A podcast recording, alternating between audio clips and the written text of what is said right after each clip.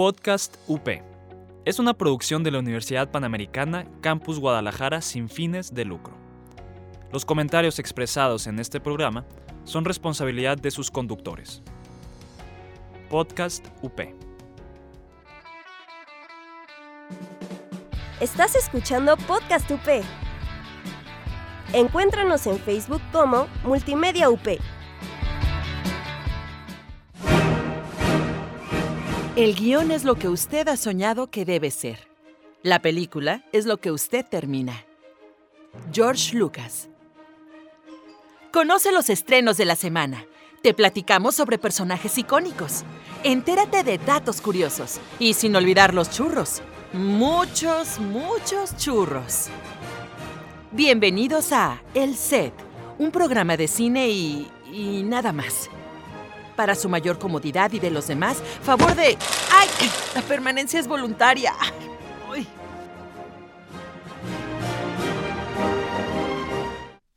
Lo único predecible de la vida es que es muy imprescindible. Es la frase con la que comenzamos este programa mencionada en el largometraje animado Ratatouille. Sean todos bienvenidos al set, los saluda su amigo Carlos Labriano y me encuentro acompañado por... Yasmín Arias. Hola, ¿cómo estás, Jazz? Bien. Bien, aquí para hablar un poquito de cines y hoy sábado 7 de marzo y bueno, vamos a platicarles de los estrenos que tuvimos ayer viernes, entre ellos la nueva película de Pixar, Unidos o Onward. Eh, bueno, nada más recordando hoy, Chanampe no nos pudo acompañar, eh, se lo comió un tiburón, entonces está luchando por salir de ese tiburón para poder estar aquí la próxima semana. Sí, no, sí, fue una historia muy triste. Una historia muy triste, Sí. pero esperemos que lo venza. Entonces, Yo creo que sí, Chanampe que sí. es pudiente. es, sí. es- es poderoso. Es poderoso Chanampe, aunque no lo parezca. Es una persona muy poderosa, la verdad. Pero bueno, regresando a Onward, Exactamente, Onward, esta historia que trata de dos hermanos elfos que van en busca de su padre. eh, y bueno, este, esta historia está situada en un mundo fantástico, un poco más modernizado, vamos diciéndole así. Sí. Vemos sirenas en albercas, en piscinas. albercas inflables, Exactamente, este, vemos a también mi- hadas manejando motocicletas. hadas manejando motocicletas, exactamente. Y bueno, eh, básicamente esta historia se centra en la relación entre estos dos hermanos, este, uno interpretado por Chris Pratt y otro interpretado por Tom Holland. Que bueno, algo muy curioso es que el diseño de los personajes está igualito a los actores. O sea, Sí. Tom Holland es em, súper delgadito, así, Pequeño, tímido, pequeñito, tímido. así, tímido. Y en cambio el de Chris Pratt, más bonachón, más gordito. Y más este, como, Sí, un poco extrovertido, vamos diciendo, Ajá. sí. bueno, eh, no sé cómo explicar lo mucho que me gustó esta película. No, cuéntalo, cuéntalo, o sea, platícame lo que me dijiste antes de entrar aquí a grabar. Pues bueno, principalmente yo lloré tres veces, la verdad. Sí, no, es una película muy emotiva. Es una película muy emotiva, digo, no es la mejor que hay de Pixar, No, no lo es. no, pero no es de las peores tampoco. No, no, no. es una muy buena película, a mí me gustó mucho, siento que sí trata mucho esta temática de hermanos, de familia y de cómo hay veces que creemos que a una cosa es lo que nos hace falta en la vida y nos damos cuenta que pues en realidad nunca nos ha faltado, que simplemente es una creencia que estamos teniendo. Exactamente, no aferrarse al pasado No también, sobre todo, por eh, ahí el título también, Onward, o sea, hacia adelante, dando un poquito también, este, la película tiene mucho humor también, bastante, creo Sí. que eso también mantiene un buen ritmo, o sea, de lo que la emotividad y el humor, este, recordamos el director es Dan Escalón, el que dirigió Monsters University, y bueno, ha estado también muy metido en otros proyectos de Pixar. Sí, tiene este toque suyo de Monsters University, o sea, sí tiene como el estilo hasta de cómo los monstruos conviven, cómo se llevan como en la como en una vida en un mundo no tan mágico, por así decirlo, pero como con monstruos, como sabe cómo usar como por ejemplo una mantícora, cómo se desarrollaría en un mundo más moderno y que siento que es muy bueno. Sí, exactamente. Él basa también la historia de esta película en sus experiencias. Él nunca conoció a su papá.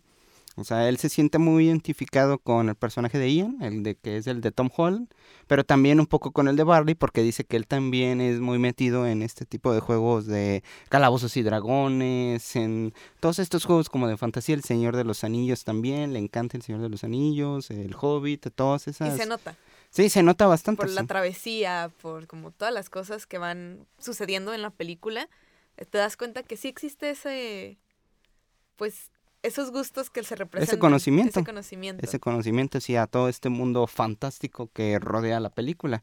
Y bueno, a mí lo que me encantó de la película es la relación entre estos dos personajes, entre los dos hermanos, o sea, sí, algo tienes que decir, ¿no? Es que sí es muy bonita, o sea, sí te representa una hermandad de dos, dos hermanos que son completamente diferentes, que tienen objetivos en la vida completamente diferentes. Uno es muy introvertido, muy tímido, y el otro no le tiene miedo a nadie, a nada. La gente, aunque piensa que pues A está nada y a nadie. descarrilado, a Exacto. nada y a nadie, que aunque la gente puede pensar que está descarrilado, él sabe perfectamente lo que quiere y lo que busca, y el otro tiene miedo hasta de hablar, o sea, de decir hola a una persona.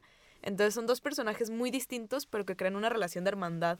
Exactamente. Y que incluso este personaje de Tom Holland se siente muy avergonzado a veces del de Chris Pratt. Sí, Y Chris Pratt pues solo trata de ser este pues un buen hermano, un buen mentor, alguien y que creo está que eso ahí. es algo muy real.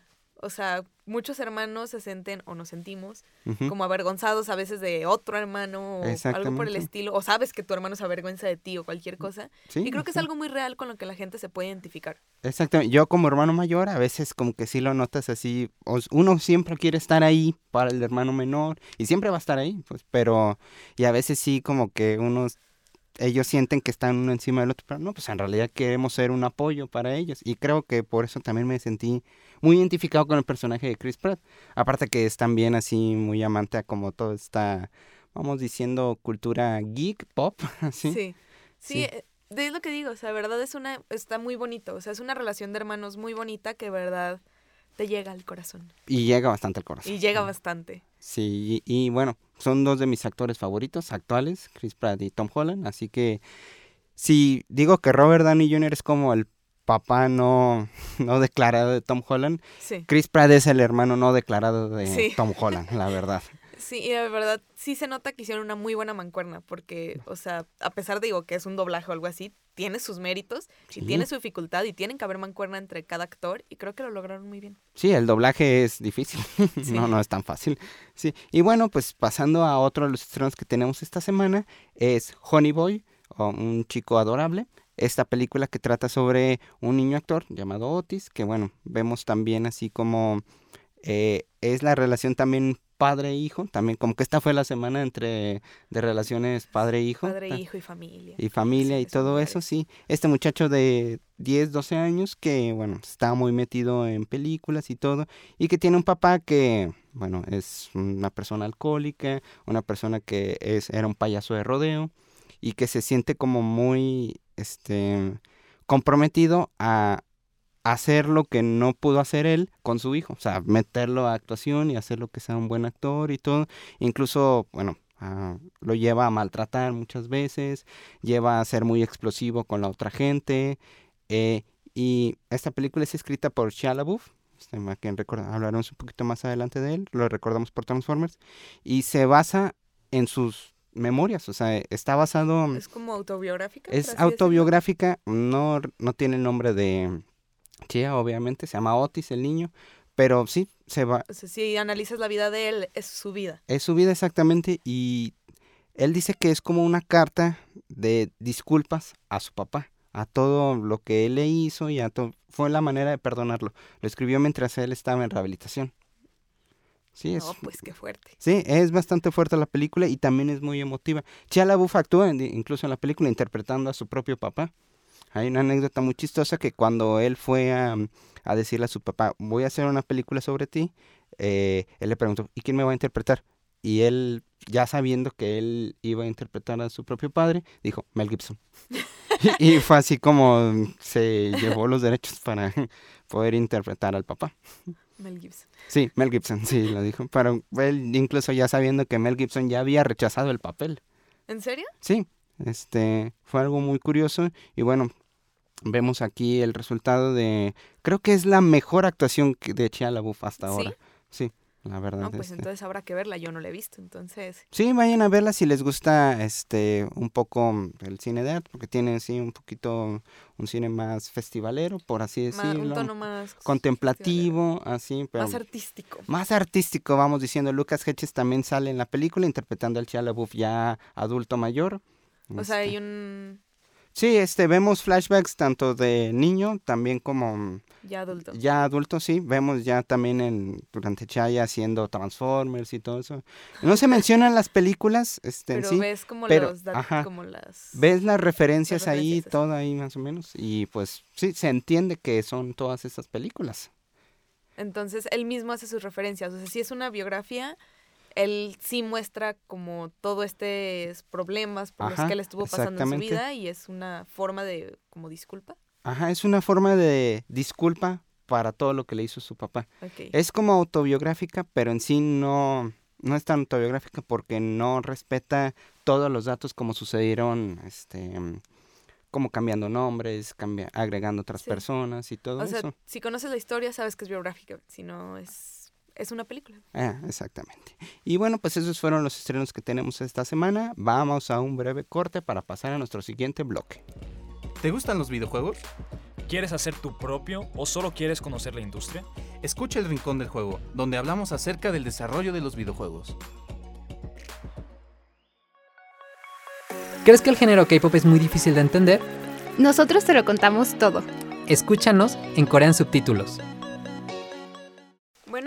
Estamos de regreso En el- con con la sección de el personaje de la semana, exactamente. el personaje de la semana. Esta semana vamos a hacer- dedicárselo a Chaya LaBeouf por Honey Boy, como hablamos en el bloque pasado. Bueno, Chaya Saidel LaBeouf es un Shia. actor y director estadounidense y ahora también escritor. Eh, ha sido ganador del Daytime Emmy. En sus inicios protagonizó la serie Mano a Mano o Even Stevens, como se llama originalmente, para el canal Disney Channel y la película Holes también para Disney. Él empezó siendo un actor, ya bien de Disney. Chico Disney. Un chico Disney, exactamente ¿De como los 2000 de los 2000 más o menos, sí, este Holes fue su primer este largometraje, por así decir, para ya para cine.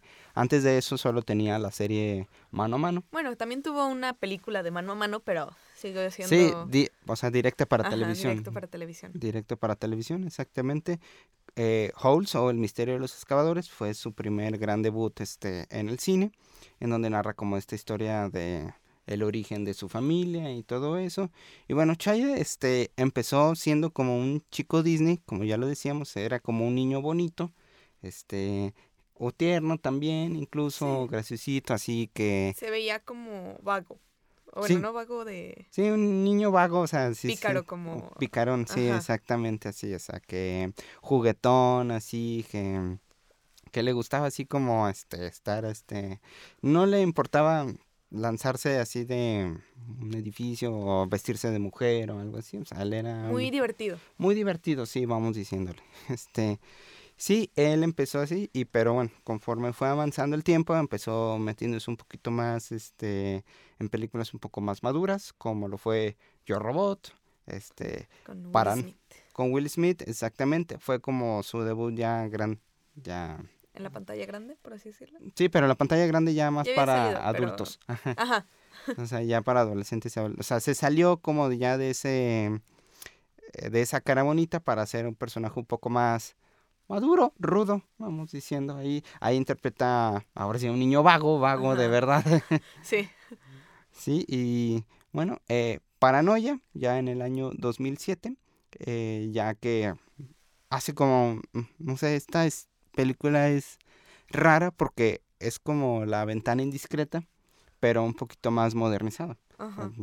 Aquí, aquí Chaya este, es un estudiante que está, siendo, que está en arresto do- domiciliario, domiciliario. domiciliario, sí, exactamente, y que bueno, descubre que su vecino es un asesino. Básicamente como la ventana indiscreta de Hitchcock. Ah, sí, de Alfred Hitchcock, exactamente, sí. eh, ahí fue ya como mm, cuando todos los reflectores, vamos diciendo, se fueron hacia él, todas las miradas, o sea, Lo identificaron. lo identificaron, sí, exactamente, porque fue el pie que lo llevara a hacer Transformers. Transformers, esta franquicia. Pero antes de Transformers hizo una película. Ah, Hizo sí. el doblaje de una película. Uy, buenísima. Excelente. Excelente. Reyes de las olas. Reyes de las olas Up. Que por algo no tuvo mucho éxito. Sí, por algo no tuvo mucho éxito. Fíjate que es esa película es interesante por la premisa, o sea, Están los pingüinitos así surfeando y todo. A lo mejor no es tan encantadora comparado con otras películas de Pixar o con otras de DreamWorks. Esta es del estudio Sony, el bueno, que ahorita se ha reivindicado mucho con Spider-Man. Eh, Pero y sí, tiene como el formato de mockumentary también, falso documental, o sea, eso está interesante. Pero bueno, como decimos, no tiene el encanto de otras películas. no. Pasó como una etapa como Es como esa etapa oscura, Oscura de Disney, de- sí. De, de Disney y no nada más también de Shia, pasó desapercibido. Ajá, sí, exactamente. Nadie se dio cuenta y de ahí llegó a Transformers. ¿sabes? Exactamente en las primeras tres partes de Transformers, en el año 2007, 2009 y 2011, dos años de diferencia entre cada una. Eh, sí, empezó, Transformers fue como pues estas películas dirigidas con Michael Bay que lo llevaron como ya a la fama de que todo el mundo lo conociera. Antes era como el niño de, ah, mira el niño de mano a mano, ah, mira el niño de tal, tal. y así. cambió a ser ah, el de Transformers. Sí, pasó a ser, que ah, creo que es un Chaya". gran salto Sí, de ser un niño Disney que lo identificaran como un chico Disney a identificarlo como sí, ya. el de. Transformers. el de Algo ya más serio. Ya lo llamaban un poquito por su nombre. O sea, Ajá, ya, ya, era no, Shia, ya no ya era, era Shia. mano a mano, ya no era Ivan Stevens. Sí, exactamente, ya no era este muchacho de mano a mano, ya era Shia LaBeouf, ya se había convertido. Y el año siguiente pues, ya hizo Indiana Jones 4, que bueno, sabemos que no es una película buena, tampoco es muy mala, pero sí, o sea, ya estaba incluso, también era de los favoritos de Steven Spielberg, era su como nuevo Tom Cruise, por así Por decirlo. así decirlo. Por Tom como Cruise, Tom Hanks también, él, incluso Spielberg ya tenía como la idea de varios proyectos hacerlo este, también de la franquicia de Indiana Jones como él, con ya convertido en el nuevo Indiana Jones. Pero pues no. No, exactamente, este, después del fracaso que tuvo esta película y que aparte que Shia ya empezó como a ser, a convertirse un poquito más en el muchacho este deprimido que vemos en Honey Boy Sí. Y empezó pues, también a salirse de control también. Comenzó a descarrilarse. A descarrilarse, sí, Empezó a tener exactamente. muchos problemas tanto emocionales como pues con la vida en general. es- exactamente, sí, este, empezó a hacer también otras películas como fue Eagle Eye, también producida por Spielberg, Wall Street 2, también con, coprotagonizó con este Michael Douglas, pero fue en Infomanía, esta película dirigida por Lars von Trier, en la parte 1, parte 2, este, en donde él ya Incluso dicen que mucha gente que después de Ninfomanía, o sea, fue tan fuerte la producción de esa película que ya lo llevó a deprimirse bastante. fue el quiebre, o sea, fue el punto... Fue el quiebre. Si él de por sí ya estaba un poquito afectado, este, Ninfomanía fue lo que lo llevó o ya. sea, fue el punto más alto en donde cayó. Exactamente, sí. Este, Fue la para- gotita.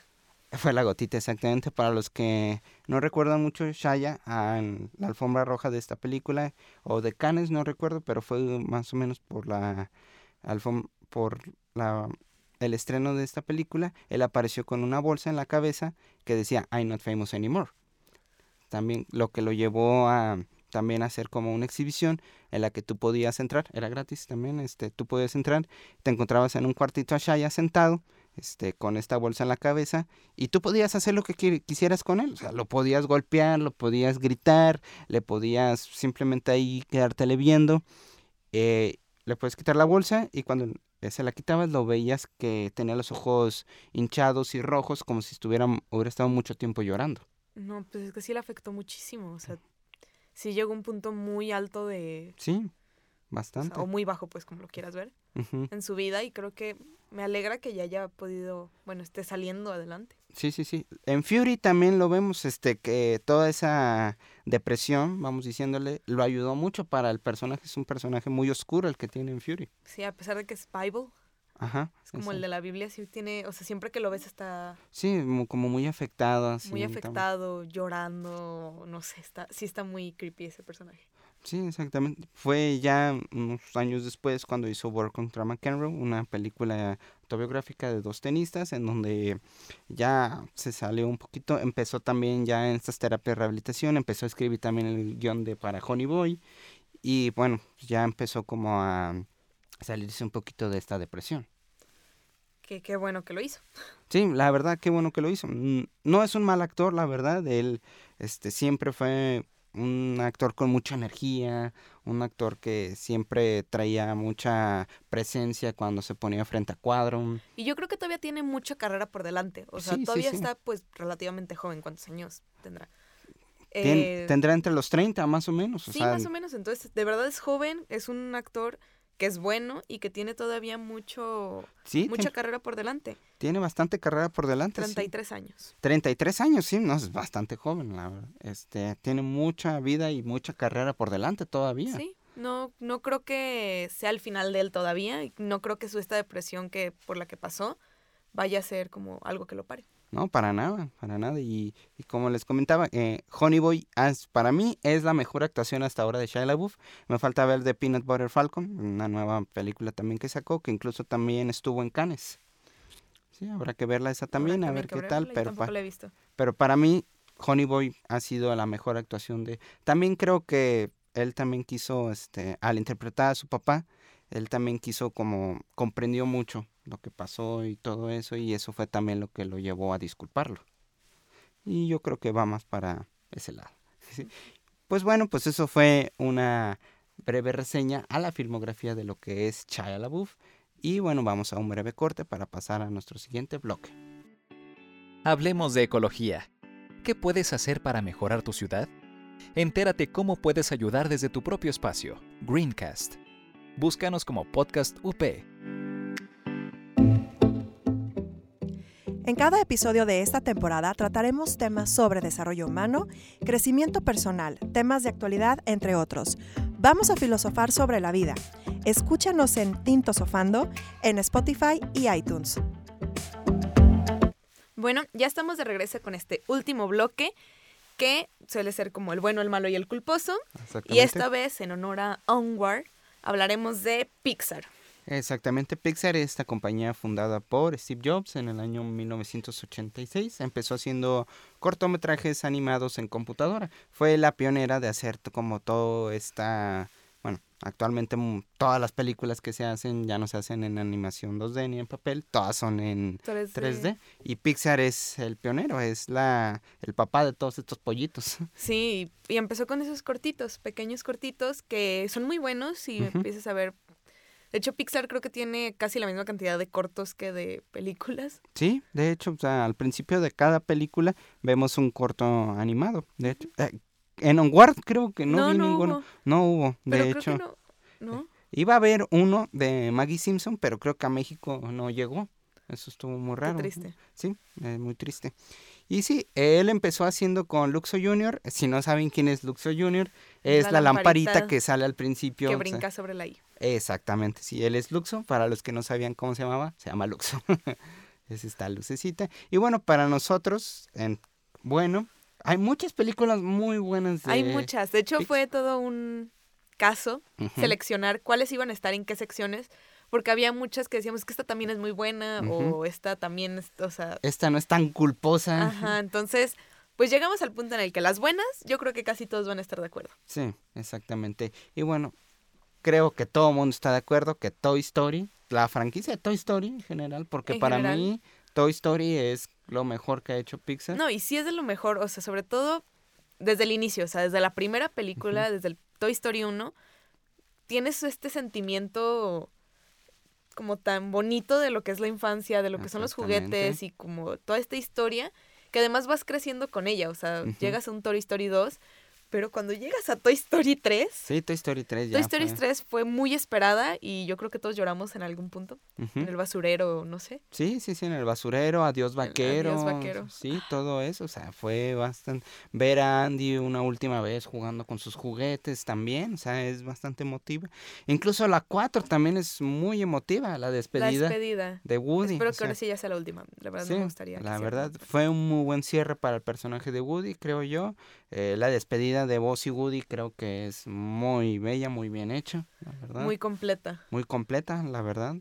Y sí, también Toy Story creo que también se basa mucho no solo en sus dos personajes principales, que son Woody y Buzz, que son este dos personajes completamente diferentes. Fíjate, ahorita analizando un poquito, casi todas las películas de Pixar respeta como todas estas este dúos y amistades, Mikey Soli, Sí. Remy Linguini, este Mate y el Rayo McQueen, To- Toy Story, este, Toy Story Woody Boss, pues, Sí, buscan Wally y la cucaracha. Wally la cucaracha, o bueno, Eva. Eva también, pero es que Sí. es más como la romance. Ajá, bueno, sí. Pero cierto. bueno, entonces, sí, Pixar está como cuida mucho eso de las amistades o las relaciones como entre dos personajes.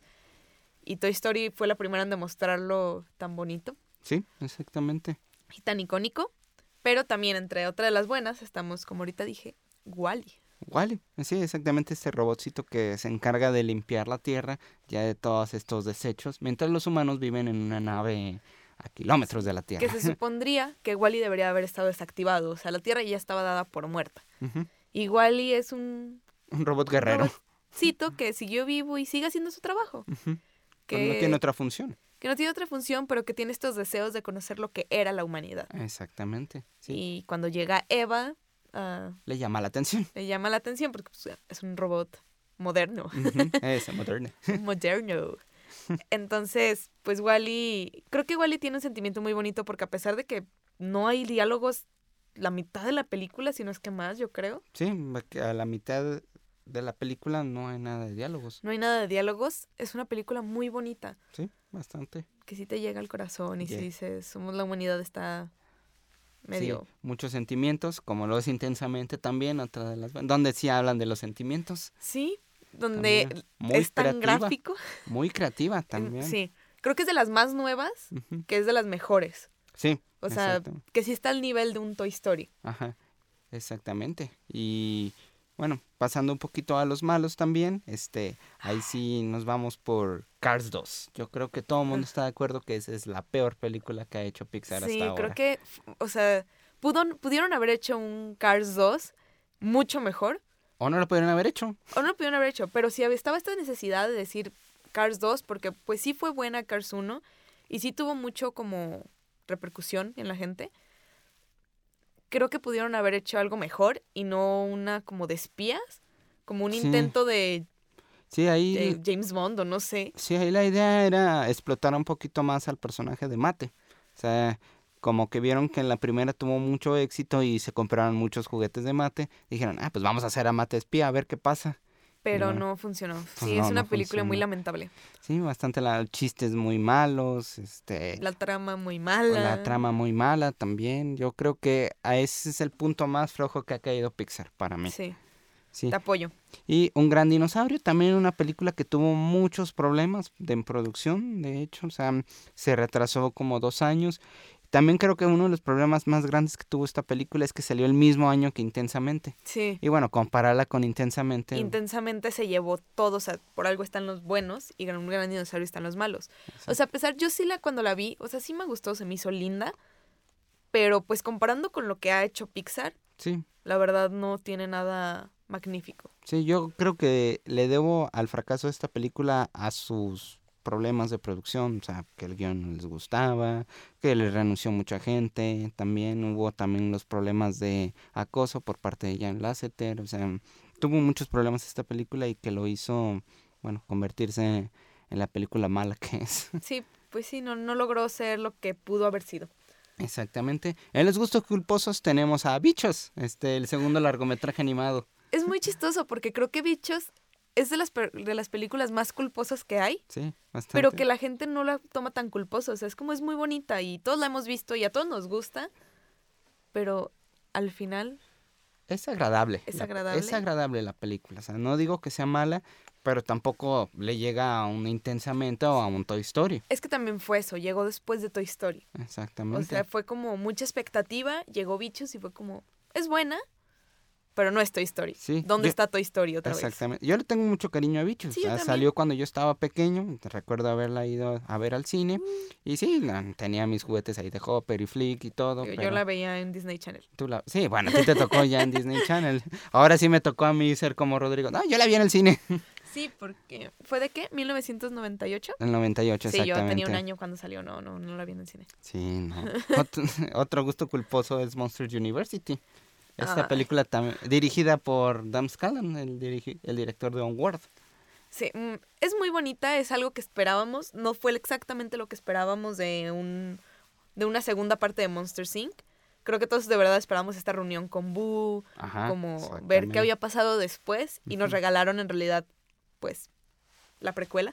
Sí, o sea, exactamente. qué pasó antes. Y está bonita, o sea, ves cómo se crea la amistad de estos dos monstruos de Sol y de Mike Wazowski. Ay, Wazowski. Que, porque Wazowski. pues como siempre hemos visto, son personajes muy diferentes. Y cómo llegaron a hacer esta amistad tan, pues tan extraña. Exactamente. Y está bonito. Sí, ahí se reinvierten un poquito los papeles. Ahí sí la película está más centrada en Mike Mike Wazowski, Wazowski. Por que lo en mismo, se ganó mucho amor Mike. Creo que tiene muchísimo más cariño que Soli.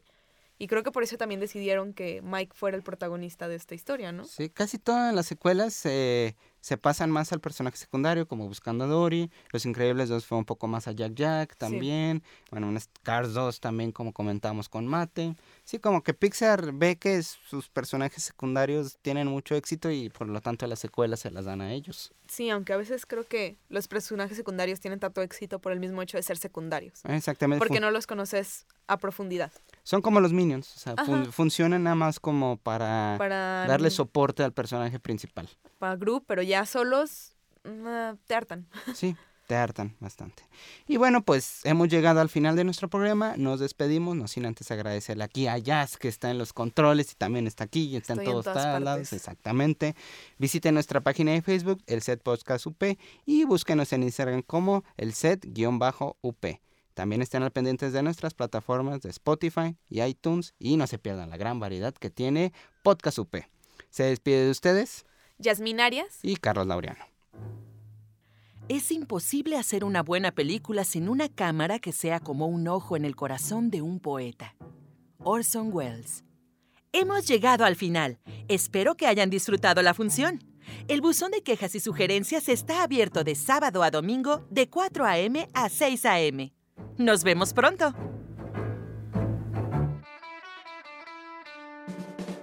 Estás escuchando Podcast UP. Encuéntranos en Facebook como Multimedia UP. Podcast UP. Es una producción de la Universidad Panamericana Campus Guadalajara sin fines de lucro. Los comentarios expresados en este programa son responsabilidad de sus conductores. Podcast UP. ¿Siguen ahí? ¡Ay, váyanse a casa! ¿El podcast ya terminó? ¿Qué esperaban? ¿Una escena postcréditos?